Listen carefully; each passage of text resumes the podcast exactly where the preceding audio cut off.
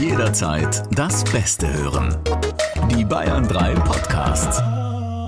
Bayern 3 True Crime Spezial.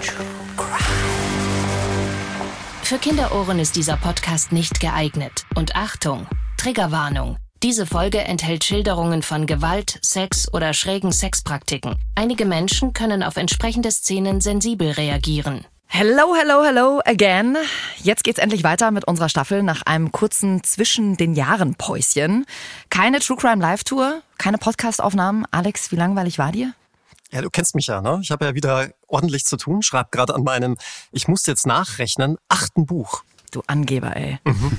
Ich will ja nur unseren Stargast ein bisschen herausfordern heute. Ja, genau, du sprichst ihn schon an und er lacht schon im Hintergrund. Wir haben heute ein ganz besonderes Special für euch. Wir sprechen heute nochmal über unseren letzten Fall, den Weihnachtsmord und das mit unserem allerersten Gast hier in unserem True Crime Podcast. Und ihr als True Crime Fans kennt ihn sicher. Er ist Radiojournalist und Host des True Crime Podcasts Verbrechen von nebenan. Philipp Fleiter, schön, dass du heute bei uns bist. Hello, hello, hello. Hello, hello, hello. Ich freue mich sehr, bei euch sein zu dürfen. Ähm, ich bin ganz gespannt. Wir sind, äh, oder du bist letzten Endes ganz nah dran gewesen an unserem letzten Fall, dem spektakulären Weihnachtsmord, wie wir ihn hier genannt haben. Mhm. Bevor wir da einsteigen, erstmal ein ganz fettes Danke für euer Feedback, das hier immer reinkommt. Von Goa70 zum Beispiel schreibt, ist einer der besten Podcasts zusammen mit Verbrechen von nebenan. Bitte macht weiter so. Da habt ihr sehr lange nachgesucht nach dieser Post. Stunden sind ins Vielen, Land vielen gezogen. Dank. Ihr findet unsere ganzen Podcast-Folgen übrigens auch und unsere ganzen Fälle in der ARD Audiothek und auch in der ARD Audiothek App.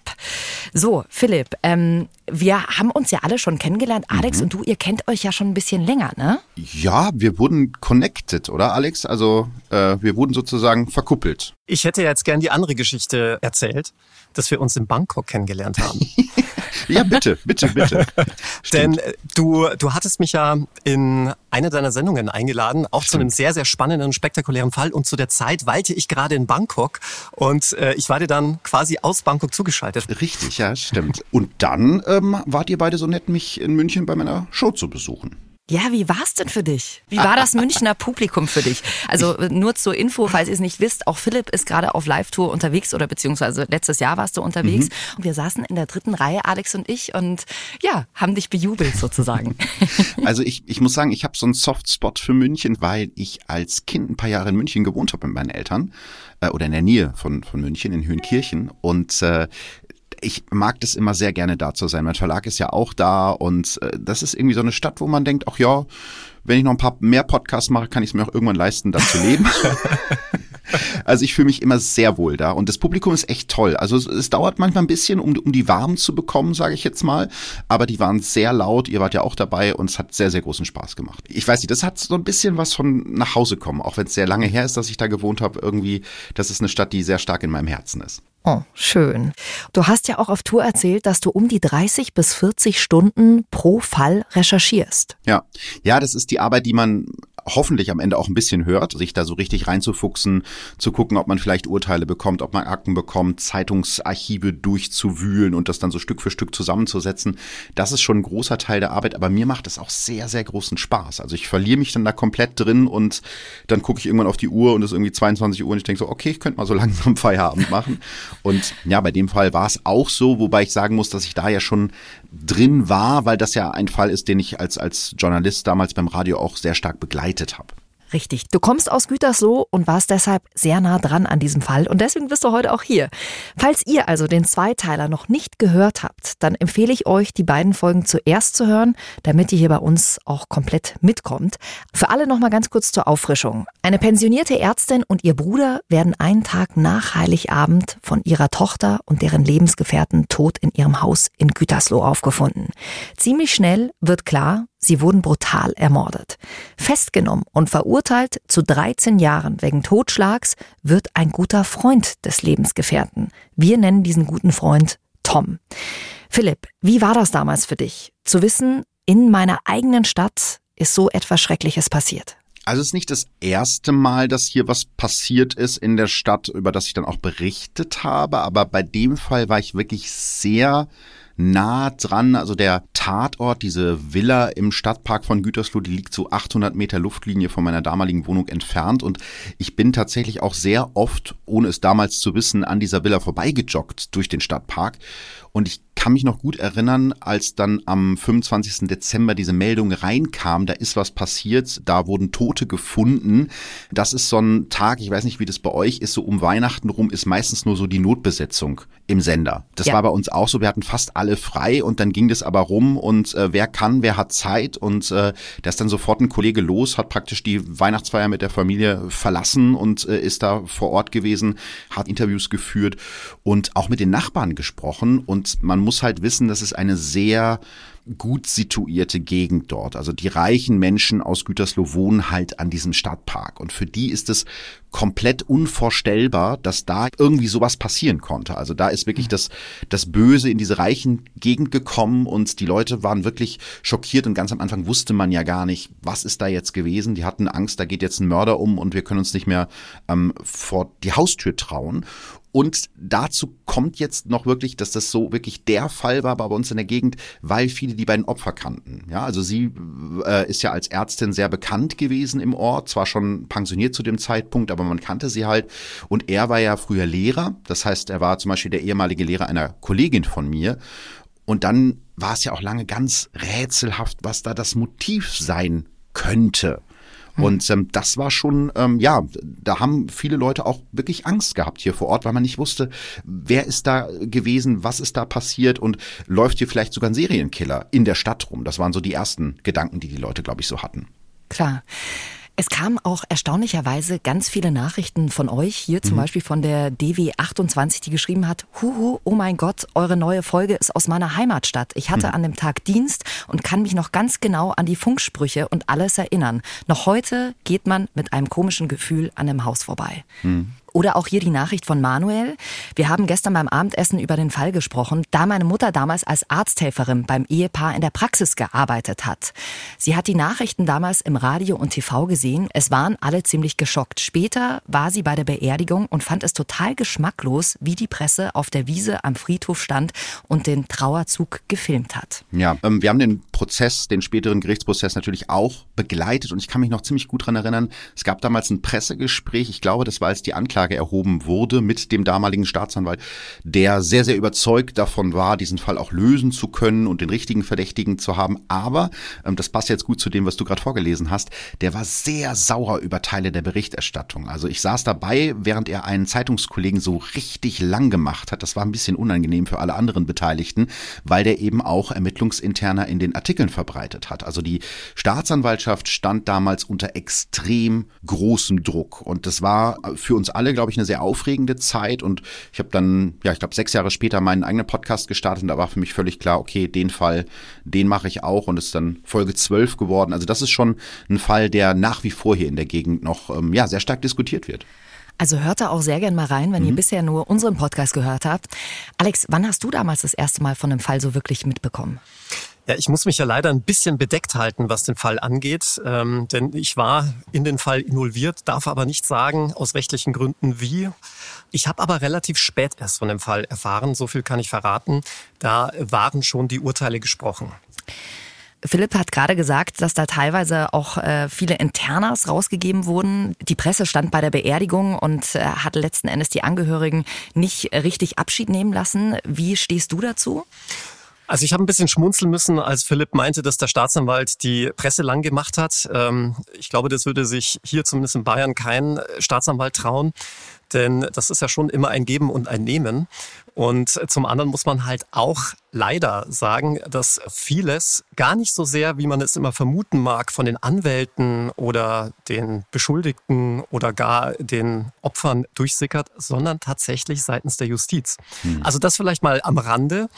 Und was das andere angeht, klar, also auf der Beerdigung, finde ich, haben Fotografen nichts verloren. Äh, es ist ja auch eine Sache der Pietät und dass man Abschied nehmen kann. Das habe ich dann im Nachhinein auch mitbekommen. Man muss aber auch sagen, viele Fotos wurden auch von Polizisten gefertigt. Das ist im Übrigen eine Standardmaßnahme, wenn man zu dem Zeitpunkt der Beerdigung noch keinen Tatverdächtigen oder zumindest noch keinen Täter präsentieren kann. Denn nicht selten, und das lehrt einem einfach die Erfahrung, kommen Täter zum Tatort zurück oder gar zu den Beerdigungen und sind nicht selten auch im näheren Umfeld zu finden. Hm. Ist ganz interessant, was du gerade gesagt hast, Alex, weil zum Beispiel kursierten damals Fotos der Toten. Die sind zwar nie veröffentlicht worden, aber die müssen ja von irgendjemandem gemacht worden sein, der mit den Ermittlungen betraut war. Also da ist ja kein Journalist in den Tatort reingelaufen. Und das sind dann halt so Sachen, wo du dich schon fragst, wo kommt das her und wie gerät das in Umlauf? Genau. Verfolgt man das irgendwie? Ich meine, da muss es ja auch irgendwie Ärger geben am Ende, Alex, oder? Du, wie dann letztlich Dinge durchsickern, das ist immer sehr, sehr schwierig. Äh, es gibt die natürlich die Ermittler, es gibt aber auch die Rechtsmedizin. Ähm, äh, es kann auch genauso gut sein, dass mal was geleakt wird. Wir hatten mal einen Fall, da hatte ein Mitarbeiter bei der Polizei Tatortfotos geleakt. Das war also kein Polizist, sondern der war IT-Techniker hm. und hatte dann Zugriff auf die entsprechenden Daten. Und man darf ja nicht vergessen, es sind schon wirklich sehr, sehr viele Leute involviert in einen solchen Fall. Mhm. Ja, dieser Fall, den wir heute hier nochmal besprechen, ist ein wahnsinnig interessanter und spannender, weil er auch so viele Wendungen hat. Ein Indizienprozess, die ja immer besonders interessant sind. Und ich würde heute gerne nochmal mit euch über den Täter, das mögliche Motiv, Mittäter und Fehler des Gerichts sprechen. Lasst uns mal zum Täter kommen. Der Täter, wir nennen ihn Tom, wurde zu 13 Jahren wegen Totschlags verurteilt. Der ja wirklich auch ein schräger Typ war, das oder oder ist, das muss man so sagen. Ähm, ich glaube, März 85 geboren, ist ähm, hier auf dem Land aufgewachsen in Versmold. Das ist so 12, 15 Kilometer von Gütersloh entfernt engagiert in der Kirche. Also es gibt zum Beispiel einen Schulfreund, der über ihn gesagt hat, ich habe ihn niemals wütend oder aggressiv erlebt. Er war eher der stille Mitläufer, ähm, hat dann eine Ausbildung gemacht als Gaswasserinstallateur, was für die Anklage wichtig wird, weil ja in der oberen Wohnung in dieser Villa der Gashahn aufgedreht wurde, wahrscheinlich um eben eine Explosion herbeizuführen und Spuren zu verwischen. Und da hat die Staatsanwaltschaft gesagt, okay, ähm, das muss einer gemacht haben, der sich mit sowas auskennt. Und der ist dann so ein bisschen ja, schräg geworden ist. So hauptberuflicher Wünschelroutengänger war er dann zu dem Zeitpunkt, ähm, hat ähm, im Prozess zum Beispiel erzählt, dass er nur einige kurze Liebschaften hatte mit Frauen und eine Beziehung äh, zu einem Mann. Und er hat dann einen Satz gesagt, den ich ganz interessant fand. Sex ist für mich jetzt nicht mehr relevant. Also er schien sich da irgendwie in einem anderen Stadium befunden zu haben. Und ähm, er hat dann zum Tatzeitpunkt in der Stadt gelebt, in der ich aufgewachsen bin, in Ferl. Das ist halt so eine Kleinstadt, wo man sich irgendwie auch kennt. Und ich kann mich dran erinnern, dass er in einer Zwei-Zimmer-Wohnung gelebt hat, in der ein Zimmer, da war der Boden komplett mit Sand bedeckt und das einzige Möbelstück war eine Hängematte. Also schon wirklich ja, ein seltsamer Typ, wo man sich so fragt, warum sollte jemand, der angeblich so ruhig ist und so in sich gekehrt, auf einmal zwei Menschen auf so brutale Art ja, und ein Hund ja auch noch auf so brutale Art, ja, ermorden. Ja, das waren ja elf Messerstiche mhm. bei der Rentnerin und ihrem Bruder. Also das war ja wirklich ein Overkill, Alex, wo auch anscheinend Wut mit dabei gewesen sein muss. Muss, könnte. Jedenfalls äh, hat man das natürlich äh, mit in die Ermittlungen einbezogen und war relativ schnell auf dieser ich sage jetzt mal, Fährte unterwegs, dass man hier möglicherweise von einem Beziehungsdrama ausgehen muss, von einer Beziehungstat. Denn auch da lehrt die Erfahrung, immer dann, wenn sich Hass, Wut, Rache, Eifersucht ähm, in der Tat entleert, dann oftmals in einer solchen Übertötung. Also dass man sehr viel mehr in die Tötungshandlung investiert, als zur Tötung eines Menschen notwendig ist.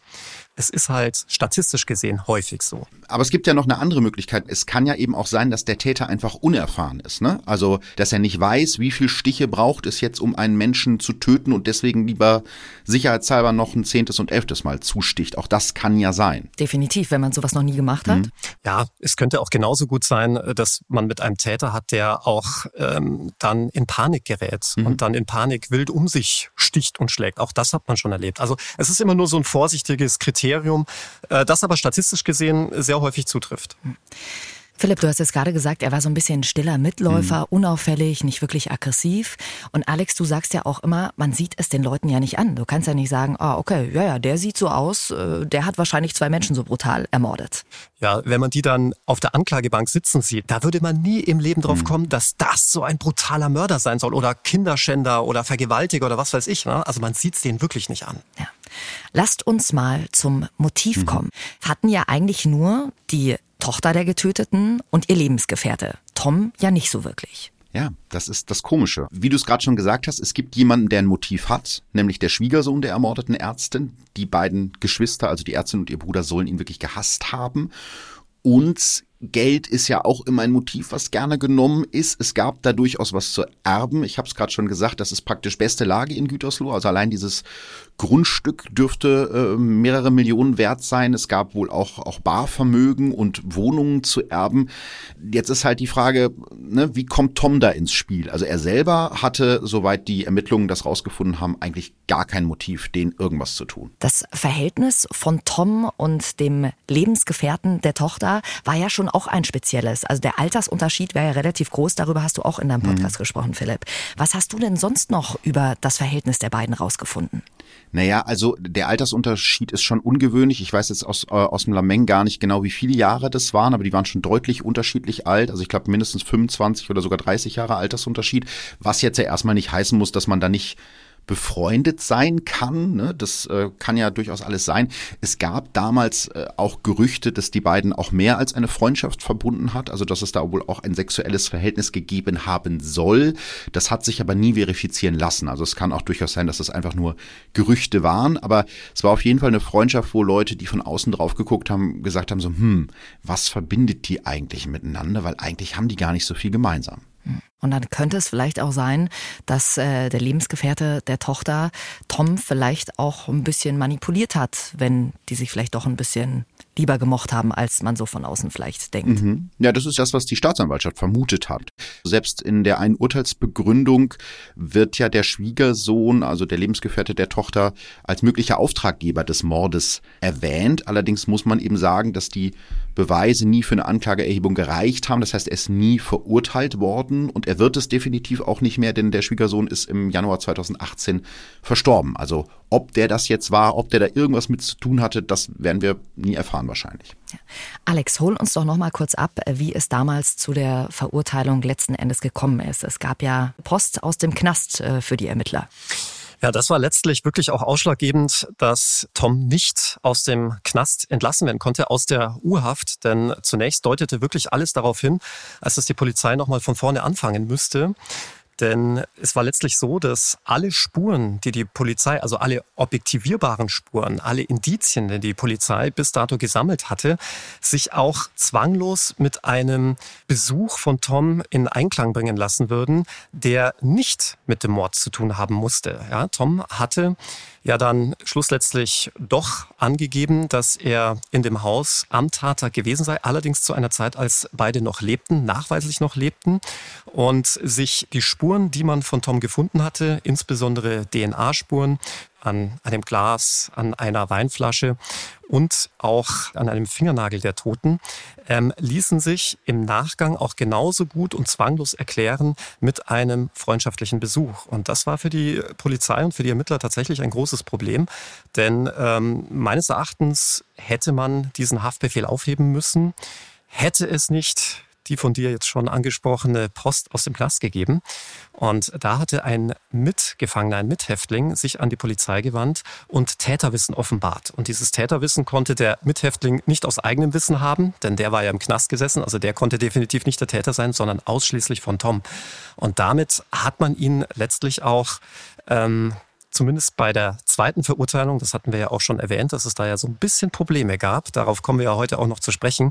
Jedenfalls maßgeblich darauf gestützt, dass dieses Täterwissen offenbart wurde und nur einer dieses Täterwissen haben konnte, nämlich der wahre Täter und in dem Fall Tom. Und der hatte ja tatsächlich auch eine Skizze in seinem Schuh versteckt von einem Waldstück, wo er Geld vergraben hat. Konnte man je rausfinden, woher dieses Geld wirklich kam? Ne, wenn ich mich richtig erinnere, war das Geld in so einem Einmachglas, wo halt auch Toms Fingerabdrücke drauf waren. Also es war eindeutig, dass er das Geld da reingelegt hatte. Das waren, glaube ich, 1100 Euro in Bar. Und die Staatsanwaltschaft hat dann in ihrer Anklage gesagt, das ist das Geld, was er aus der Villa mitgenommen hat. Aber beweisen lässt sich das bei Bargeld natürlich nicht. Es hätte auch irgendwie hm. sein Notgroschen sein können. Und einer, der sich eine Hängematte ins Zimmer hängt, äh, der vergräbt vielleicht auch sein Geld im Wald. Also das ist jetzt erstmal nichts, was irgendwie ihn direkt mit dem Mord in Verbindung bringen würde. Aber das war ja mit die große Frage auch in den ganzen Foren, die die True Crime Fans mit am meisten beschäftigt hat. Gab es da eine Verbindung mhm. zu dem Lebensgefährten beziehungsweise zur Tochter äh, der ermordeten Ärztin oder eben nicht? Was denkt ihr denn, Philipp? Äh, jetzt mal eine ganz persönliche Meinung. Du hast dich sehr in den Fall reingearbeitet. Was denkst du? Hatten die was damit zu tun? Also es gibt schon viele seltsame Dinge an diesem Fall. Also Alex hat ja gerade schon diesen Besuch geschildert, den der Tom am Heiligabend noch, als die beiden angeblich noch lebten, getätigt haben wollte. Ja, es gab ja diese, diese Bio-Weinflasche, die er denen als Geschenk mitgebracht hat. Und die Ermittler wussten zu dem Zeitpunkt schon, dass er derjenige war, der diese Flasche vorbeigebracht hat ähm, und haben dann praktisch ihm eine Falle gestellt und haben ein Bild von dieser Flasche veröffentlicht und haben gesagt, Achtung, wer kennt diese Flasche, wer war das, ja? Und obwohl er der definitiv der Letzte war, der die beiden gesehen hat, wenn wir davon ausgehen, dass er ihnen nichts getan hat, hat er sich nicht bei der Polizei gemeldet. Das heißt, er wusste zu dem Zeitpunkt schon, die waren ermordet worden und er hat nicht gesagt, hallo, ich war an dem Abend noch mal da. Und das ist ja schon sehr seltsam. Wenn ich nichts zu verbergen habe, weiß ich nicht, Alex, korrigier mich, dann würde ich doch sagen, äh, Achtung, ich bin ein Zeuge. Ja, alter Polizeispruch, ne? So werden ja auch die meisten Täter überführt, in denen man ihnen zwar sagt, ja, sie müssen nichts sagen, aber wenn sie doch nichts mit der Sache zu tun haben, können sie doch mit uns reden. Ja? Wer kennt sie nicht? Umgekehrt kann man natürlich ganz Advocatus Diaboli sagen und so hat sich ja Tom dann auch eingelassen. Ähm, ja, ich hatte Angst, dass ich dann verdächtigt werde. Und er hatte sich ja wohl auch im Vorfeld was man natürlich auch wieder sehr verdächtig finden kann, anwaltlich beraten lassen, also bevor die Polizei ihn überhaupt behelligt hatte. Und der wird ihm natürlich auch geraten haben, bloß die Klappe halten. Also man kann es auch so sehen, aber ich gebe Philipp schon recht. Als Außenstehender Nicht-Jurist würde ich auch sagen, also schon sehr merkwürdig. Vor allem, wenn man ein so intensives Nähe- und Bekanntenverhältnis zu den beiden hat. Mhm. Ich möchte gern auch noch mal was in den Ring werfen, ja. Ähm, also was jetzt die beiden, also die, die Tochter und den Lebensgefährten angeht. Ähm, die haben ja dann die Leichen gefunden und den Notruf gewählt am nächsten Tag, also am Tag nach der Ermordung. Und wenn man sich diese Notrufprotokolle anschaut, sind die auch seltsam. Ja, der, der, der Schwiegersohn wählt den Notruf, übergibt dann schnell an seine, an seine Lebensgefährtin, an die Tochter der Ermordeten und die sagt dann so Sachen wie, ich weiß nicht, die liegt hier so, äh, schon seit gestern Abend versuche ich sie zu erreichen, der Hund, mein Onkel, meine Mutter, die liegen hier irgendwie erschossen oder was, hier ist kein Einbrecher, der ist weg oder wer auch immer das war. Das muss erstmal ja gar nichts heißen, weil man ist in einem Schockzustand, man hat gerade die eigene Mutter ermordet, wirklich bestialisch ermordet gefunden. Aber was ich spannend fand, ist, dass die Tochter immer wieder betont, dass sie ihre Mutter ja schon am Tag vorher angerufen hat. Also das scheint ihr sehr wichtig zu sein, dass das protokolliert wird. Sie sagt zum Beispiel, das können Sie ja auf Band sehen, dass ich Sie angerufen habe. Also das ist so ein bisschen so, als ob sie das betont, um zu sagen, ich wusste ja gar nicht, dass die tot sind. Ich habe ja die ganze Zeit angerufen, weil ich dachte, die leben noch, aber die melden sich nicht.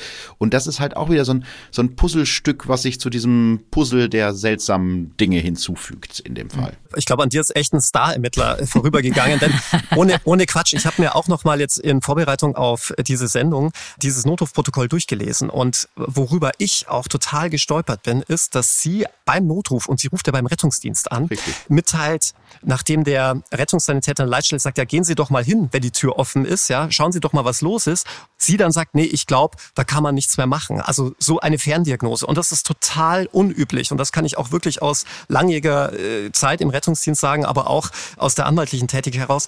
Selbst wenn du unter Schock stehst, da machst du sicherlich auch viele Dinge, die jetzt aus polizeilicher Sicht vielleicht nicht unbedingt gut sind. Ja, ich sag nur Spuren verwischen und so weiter. Aber der erste Drang ist doch immer, zu jemandem hinzugehen und zu schauen, was ist da los? Kann ich dem noch irgendwie helfen? Vor allem, wenn es deine eigenen Eltern sind mhm. oder in dem Fall der Onkel. Ja, also das fand ich auch auffällig und man muss ja zum Beispiel auch sagen, der Tom hat ja ein Alibi in Anführungsstrichen angegeben. Er hat gesagt, er war irgendwie Heiligabend zu Hause. Ist auch so eine seltsame Geschichte. Hat irgendwie im Garten die Wühlmäuse mit Wasser bekämpft, was man halt so ja. macht an Heiligabend. Sich dann ein Steak gebraten und dann am PC Harry Potter geschaut. Und dann hat, glaube ich, das LKA damals den Computer auseinandergenommen und die konnten eben nachweisen, dass zu dem von Tom genannten Zeitpunkt eben keine Aktivitäten am Rechner stattgefunden hat. Er kann also nicht Harry Potter auf dem PC geschaut haben. Und da ist dann auch wieder die Frage, warum lügt er bei so einer eher unwichtigen Kleinigkeit. Mhm. Und es, es gab dann noch so Details, wie dass die auf diesem Rechner dann zwei E-Books gefunden haben, irgendwie 21 Techniken des lautlosen Tötens war das eine und das andere war Handbuch von Waffen und Munition, die zwar runtergeladen, aber jetzt nicht gelesen wurden, ist ja auch wieder so eine Sache, ich weiß nicht, was ihr für Hobbys habt, aber würde ich mir jetzt nicht unbedingt runterladen. Nicht unbedingt, ja. Oh, ich, was kommt Alex ich, jetzt an? Ich hab's mir übrigens runtergeladen. Ich hab's mir sogar im Original geholt. Hier kommt Alex Stevens. Und, und das, das war auch der, ich sag jetzt mal, der für mich am äh, das gibt ja immer so Punkte, ich weiß nicht, wie es dir geht, Philipp, ich weiß nicht, wie es dir geht, Jackie, aber bei mir ist es so, wenn ich eine Akte ganz neutral lese, ja, und dann gibt es den einen Zufall, dann gibt es den nächsten Zufall und irgendwann ist mal so ein Punkt erreicht, wo du sagst, okay, jetzt ist es mir aber ein Zufall zu viel. Mhm. Und mhm. ähm, Jackie hatte es ja auch schon angedeutet, nicht nur wurden die beiden Opfer brutalst getötet und auch übertötet, sondern es war ja auch an Brutalität kaum zu übertreffen und der Ärztin wurde ja auch das Messer zum Schluss mit der Spitze in das Auge mhm. hineingerammt. Mhm. Und man fand dann eben dieses Buch, von dem du gerade sprachst. Und siehe da, auf Seite 21 findet man dann auch, wie man jemanden von hinten ein Messer ins Auge steckt und jemanden so tötet. Wer schreibt solche Tipps Bücher holen? eigentlich? Ja.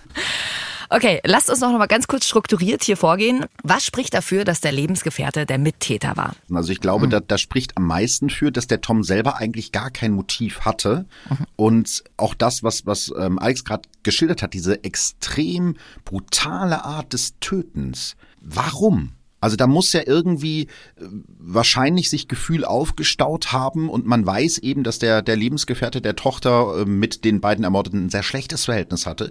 Und wenn er dem Tom die ganze Zeit erzählt hat, boah, die machen mir mein Leben zur Hölle, die sind so schrecklich und die sitzen auf ihrem Geld und die geben uns das nicht ab, dann wäre das zumindest für mich ein nachvollziehbarer Grund, wenn das ein Mensch ist, für den ich sehr große Gefühle habe oder dem ich in irgendeiner Form ergeben will. Auch da gab es ja die verschiedensten Theorien. Also Tom soll ihn zum Beispiel Meister genannt haben und solche Sachen. Also so ein ganz seltsames Verhältnis.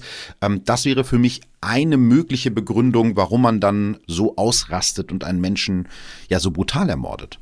Aber was ja auch ein Punkt war, du hattest es ja schon angesprochen, Philipp, war ja, dass man ihnen einerseits ein Verhältnis nachgesagt hat. Also mhm. Also es könnte auch wirklich hier aufgrund einer sehr engen, vielleicht auch homoerotischen Beziehung ein Motiv zu suchen sein. Vielleicht aber auch rein finanziell, denn ähm, dieser Mann hatte ja Tom zum Beispiel auch sein Auto geschenkt. Er durfte mhm. auch mit seinem äh, tollen Mercedes rumfahren. Und vielleicht hatte sich ja Tom auch durchaus Hoffnungen ausgemalt, dass er hier im Falle des Erbes dann auch gut beteiligt wird. Auch das darf man, glaube ich, nicht außer Acht lassen.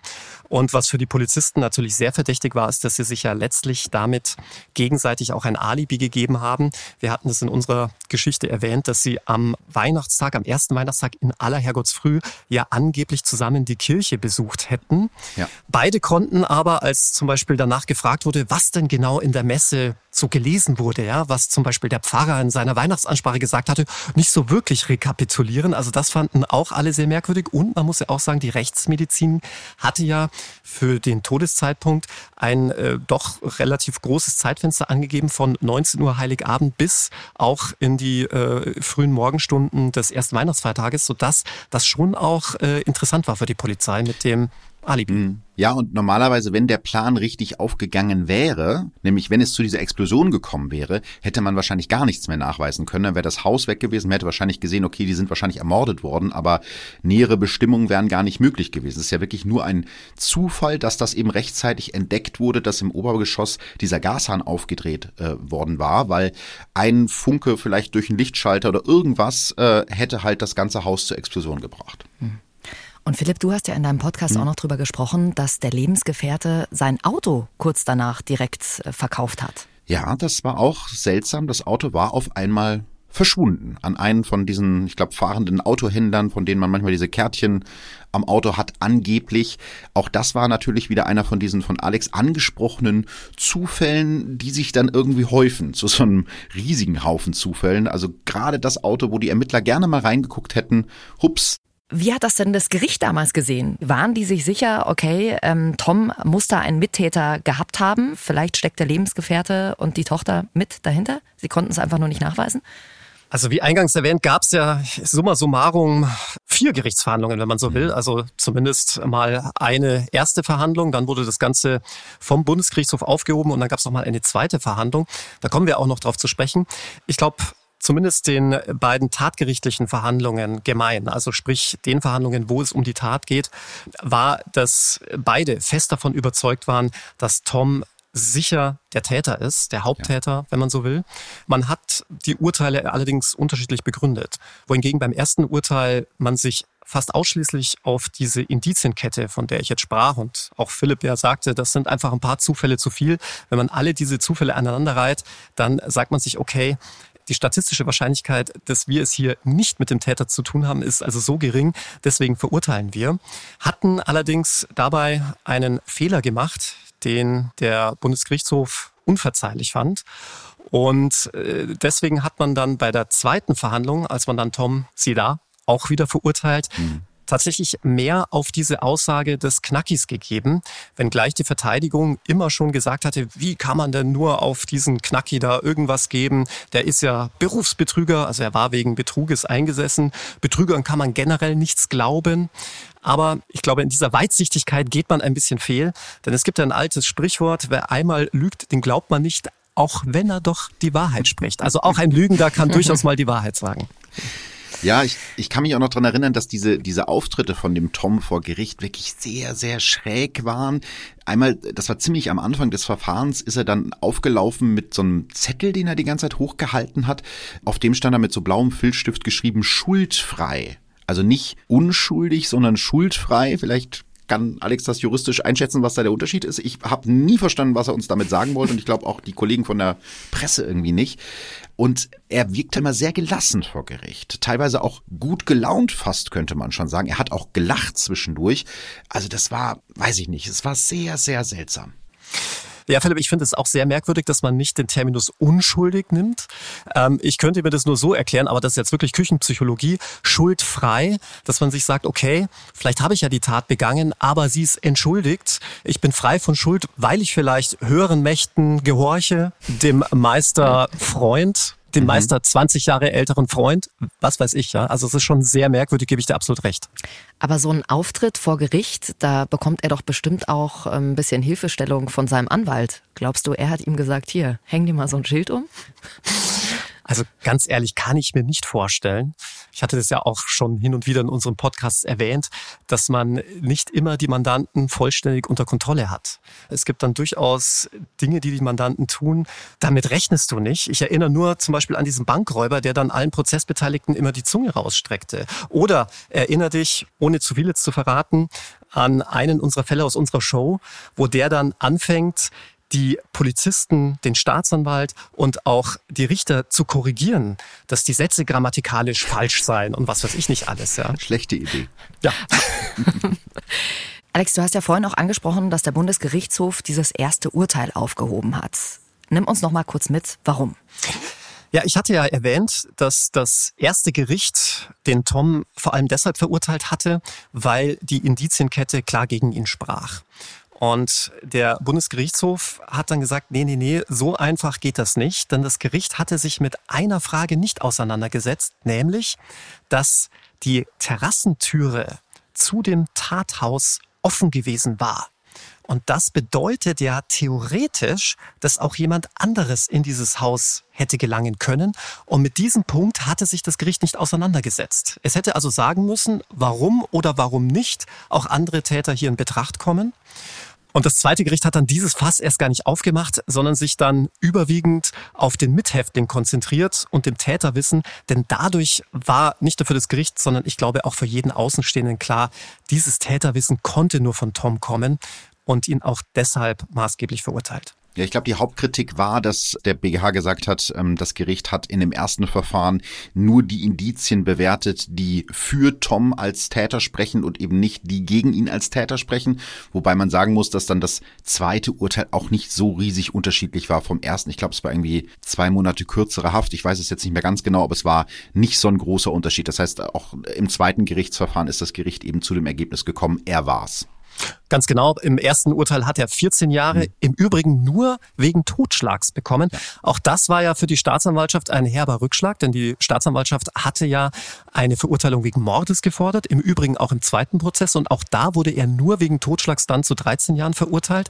Der Grund, warum man ihn nicht wegen Mordes verurteilen konnte, war, wie Philipp schon eingangs erwähnt hatte, dass man dieses Geld nicht 100 Prozent mhm. zuordnen konnte, dass man da im Wald vergraben gefunden hatte.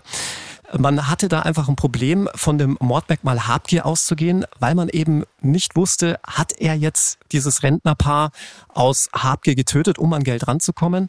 Man wusste auch sonst nichts zur Motivlage mhm. und deswegen blieb es dann eben nur in Anführungszeichen bei Totschlag und damit für wie ich finde, bei einer verhältnismäßig sehr geringen Strafe dafür, dass zwei Menschen tot sind, 13 Jahre, das ist nicht gerade viel. Darf ich dazu mal eine, Nerdfrage an dich als Anwalt äh, stellen? Also klar, Habgier ging jetzt nicht, weil man konnte nicht nachweisen, dass er denen Geld geklaut hat, aber hätte man nicht als Mordmerkmal Heimtücke anführen können, weil die haben ja offenbar nicht damit oder offensichtlich nicht damit gerechnet, dass sie ermordet werden, die beiden. Die haben ja den Täter ins Haus gelassen. Das ist eine sehr gute Frage. Das hat man anhand der Leichen versucht zu rekonstruieren. Bei der einen Leiche gab es Abwehrverletzungen. Also da ging man davon aus, dass er ihr in offener, feindseliger Willensrichtung, wie es der Jurist ja zu sagen pflegt, entgegengetreten ist und damit eben keine Arg- oder Wehrlosigkeit ausgenutzt wurde.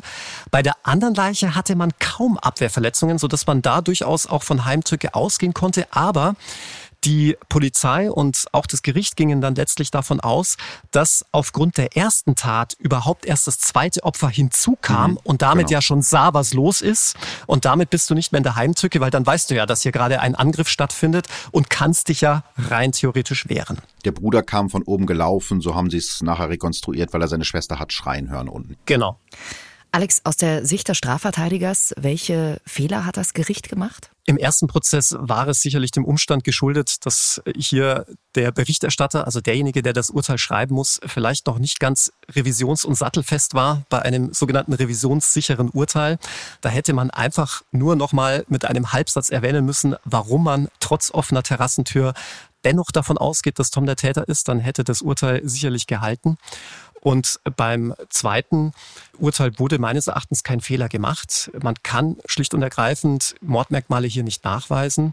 Und vielleicht muss man sogar so weit gehen, dass es schon auch sehr gewagt war, dass das zweite Gericht sogar in seiner Urteilsbegründung ganz offen in diesem Urteil gesagt hatte, dass man davon ausgeht, dass der Lebensgefährte der Tochter Tom hier zu dieser Tat angestiftet hat oder sogar Mittäter ist. Philipp, du warst ja bei diesem Gerichtsprozess teilweise mit dabei. Wie war so die Stimmung vor Ort?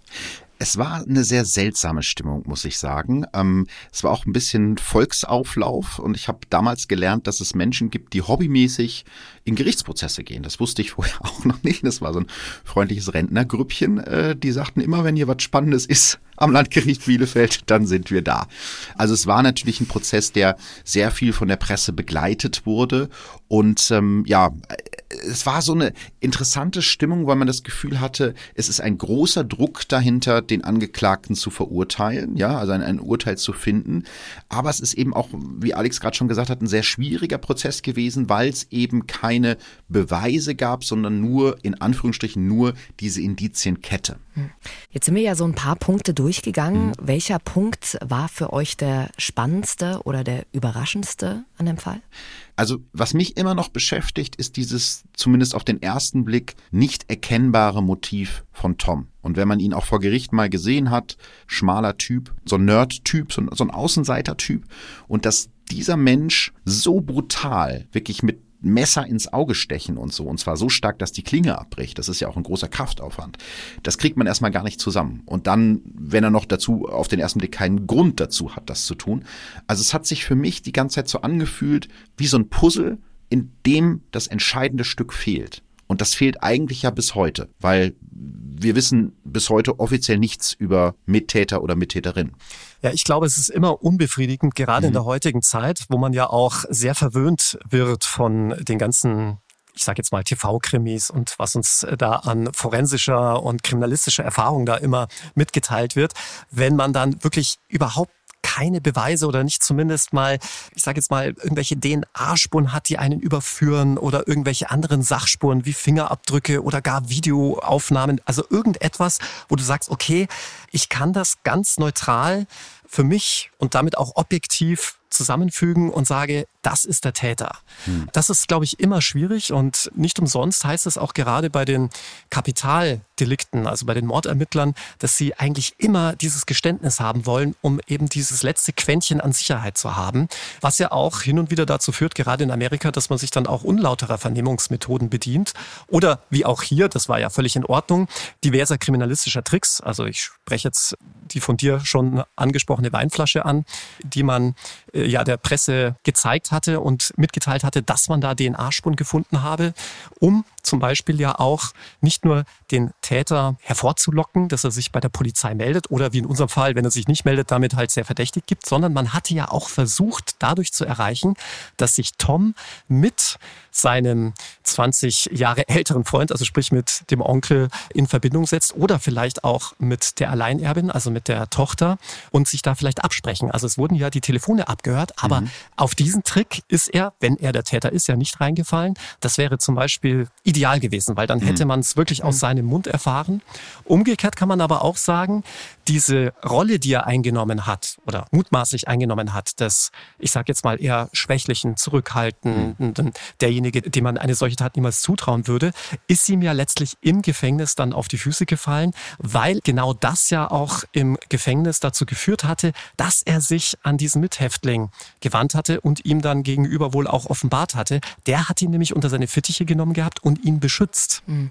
Aber ich meine, wenn wir jetzt davon ausgehen, dass der Tom das für den Lebensgefährten der Tochter gemacht hat, ja, wofür ja einiges spricht, dann ist ja die Frage, würdest du dann wirklich schweigen und für jemand anderen in den Knast gehen? Ne? Er hätte den ja mit reinziehen können, das ist ja das Erste. Und nun ist der ja mittlerweile tot, das heißt, er kann ja gar nicht mehr belangt werden. Und wenn der Tom wollen würde, könnte er wahrscheinlich früher aus dem Knast kommen, wenn er jetzt irgendwann sagen würde, wisst ihr was, Leute, so war es wirklich. Der hat da auch noch mit drin gesteckt. Aber das macht er ja nicht. Und das finde ich auch total seltsam. Ja, wobei er ja 13 Jahre bekommen hat, ne? Zehn mhm. Jahre ist das schon her. Dann ist er Ersttäter, kommst du wahrscheinlich eh noch mal ein bisschen früher raus. Wahrscheinlich hätte es ihm am Ende gar nicht so viel gebracht, oder? Korrigier mich, Alex. Naja, es hätte ihm vielleicht schon was gebracht, also Stichwort Kronzeugenregelung, also dass man da einen gehörigen Abschlag bekommt oder zumindest bei der Strafzumessung das mit berücksichtigt wird, dass man weniger bekommt. Mhm. Aber umgekehrt, wenn er wirklich in einer solchen Abhängigkeit zu diesem Mann stand, dass er für den sogar einen Doppelmord begeht, dann würde ich aber mich auch sagen trauen, dann geht diese Abhängigkeit so weit, ja. den dann auch später nicht hinzuhängen. Mhm. Abhängigkeit ja. bis über den Tod hinaus sozusagen. Ne? Mhm. Genau. Ja. Philipp, weißt du denn, ähm, ob er mittlerweile schon draußen ist? Wie gesagt, zehn Jahre ist es jetzt her. Hast du da irgendwelche Infos? Also mein letzter Stand ist, dass äh, der Tom in der JVA in Werl sitzt und er könnte, wie gesagt, das ist der letzte Stand, äh, schon kommendes Jahr rauskommen äh, wegen guter Führung, weil er sich sonst wohl im äh, Knast ganz gut gefügt hat. Mhm. Was hast du denn jetzt aus Gütersloh so mitbekommen? Wie reagieren die Menschen drauf? Also ich meine, wenn ich mir jetzt vorstelle, da kommt jemand mhm. aus dem Knast raus und zieht vielleicht dann direkt in die Wohnung neben dir ein, gibt einem das ja nicht so ein wahnsinnig gutes Gefühl. Ich gehe mal davon aus, dass die meisten Menschen das dann nicht erfahren würden, wer das ist. Ähm, das ist ja immer so ein bisschen das Problem der Resozialisierung, weil man muss ja sagen, wenn jemand seine Strafe abgesessen hat, dann hat er durchaus die Chance, eben auch ein neues Leben zu bekommen und, und auch leben zu dürfen. Aber ja, natürlich, also man muss sagen, diese Angst ist, ist abgeflacht, als dann klar war, wer das war und was das Motiv dahinter gewesen sein könnte, ne, weil man dann wusste, das hat sich nur auf die beiden Opfer bezogen, dass da jetzt kein Irrer rumläuft und einfach wahllos Leute abschlachtet. Aber es ist schon ein bisschen, ja, in Vergessenheit geraten will ich nicht sagen, aber es ist wesentlich weniger präsent. Es ist weniger präsent, aber es ist sicher immer noch Gesprächsthema. Da wird es bestimmt die Gespräche auf den Partys geben, wo immer noch gemunkelt wird, hm, hat die Tochter vielleicht nicht doch irgendwas damit zu tun? Und umgekehrt, wenn sie nichts damit zu tun hat, auch eine furchtbare Vorstellung, dass du dich in deiner Heimatstadt auch nicht mehr frei bewegen kannst, ohne dass sie mit dem Finger auf dich zeigen. Die Tochter lebte oder lebt jetzt wahrscheinlich immer noch nicht in Gütersloh, also ist äh, in einem Nachbarort. Und die hat sich tatsächlich, soweit ich das beurteilen kann, komplett aus der Öffentlichkeit zurückgezogen. Die hat ja auch so eine Praxis betrieben, die findet man nicht mal mehr im Internet. Also die hat da ihre Konsequenzen rausgezogen, wie du es gerade schon gesagt hast. Sollte sie damit nichts zu tun haben, ist das natürlich furchtbar, weil so ein Verdacht ja immer über einem schwebt und man kann den gar nicht entkräften. Und ähm, ich muss sagen, also so, so seltsame Menschen wie ich, die sich für Verbrechen interessieren, die reden natürlich immer noch über den Fall.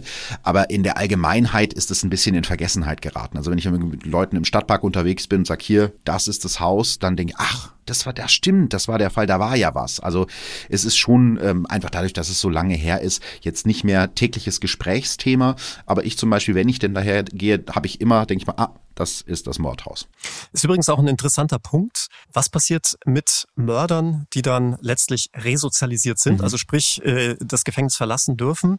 Treten die ja unter dem alten Namen auf und ähnliches? Da ist es dann wirklich so, dass sie einen originären Anspruch darauf haben, ihren Namen zu ändern. Mhm. Ganz, ganz bekanntes Beispiel ist der Kindermörder Gefgen, der den Bankiersohn von Metzeler getötet hatte.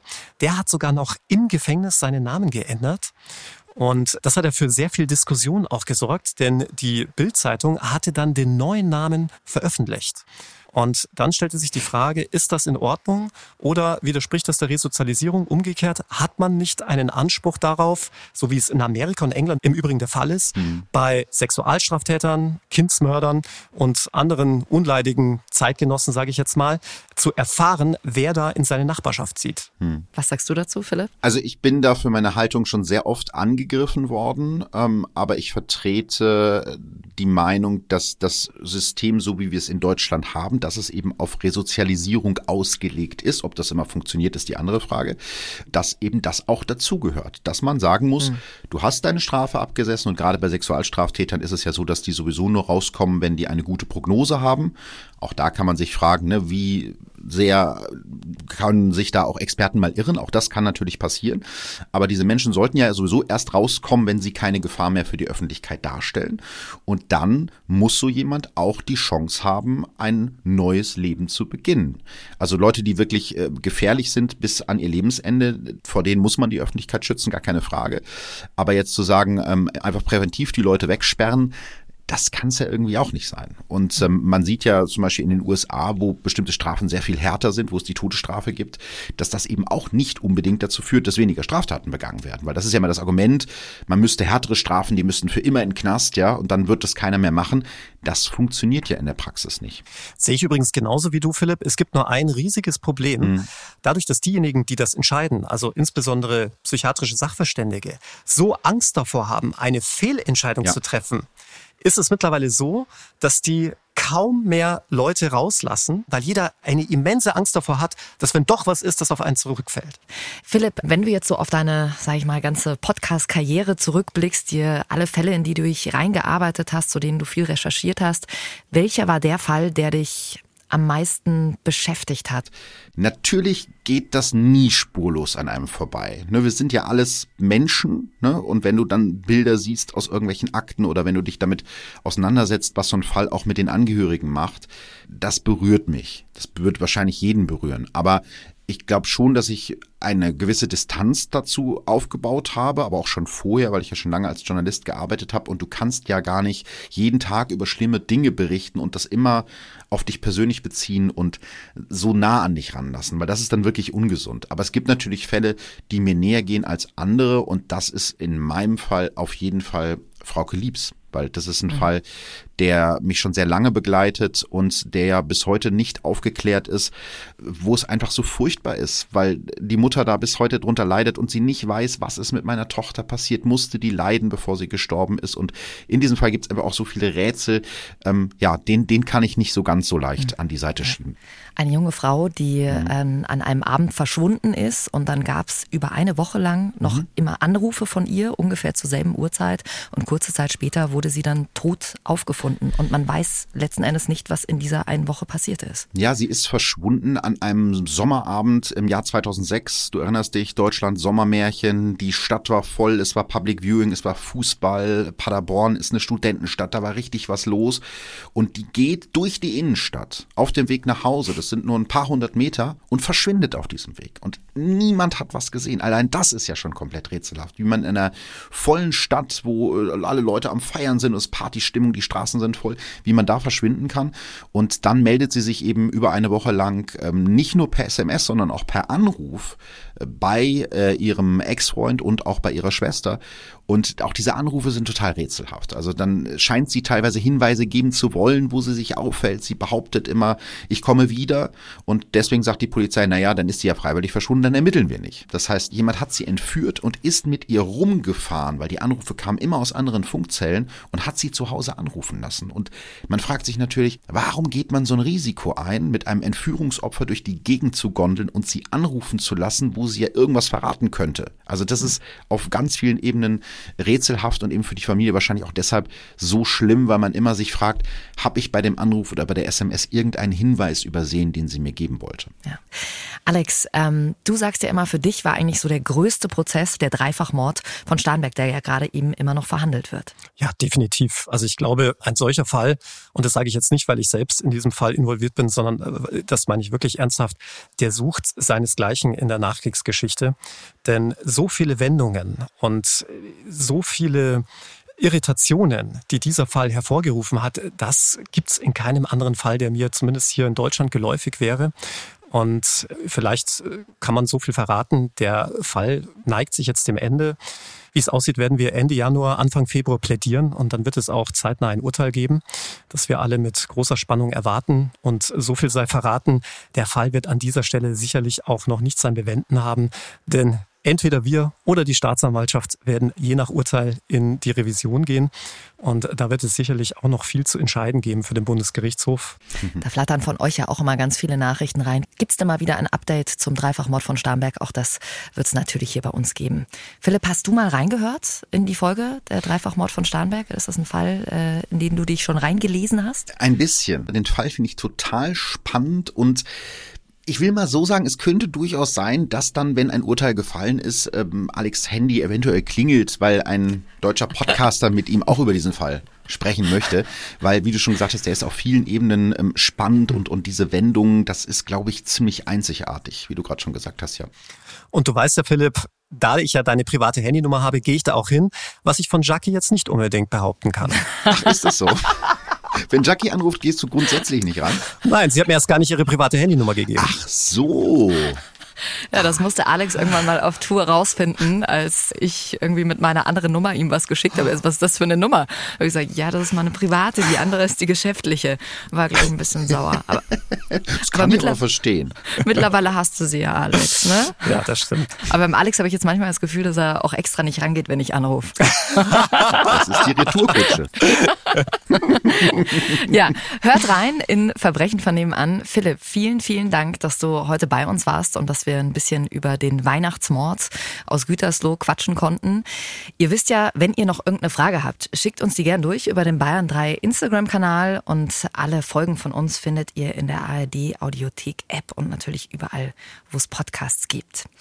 Nächste Woche, Alex, haben wir ja einen Fall von dir mit dabei, bei dem rechtlich etwas passiert, das es in Deutschland normalerweise nur sehr selten gibt. Richtig, denn anders als bei unserem Fall hier, dem Weihnachtsmord, bei dem es zwar auch zwei Verhandlungen gab und das Ganze zweimal zum Bundesgerichtshof ging, wurde in dem Fall, den wir nächste Woche behandeln, der Täter, ein mutmaßlicher Mörder, in der ersten Instanz freigesprochen, in der zweiten aber verurteilt. Und das gibt es wirklich sehr selten. Aber das geht doch eigentlich gar nicht. Ja. Jetzt muss ich ja den Podcast hören. Absolut.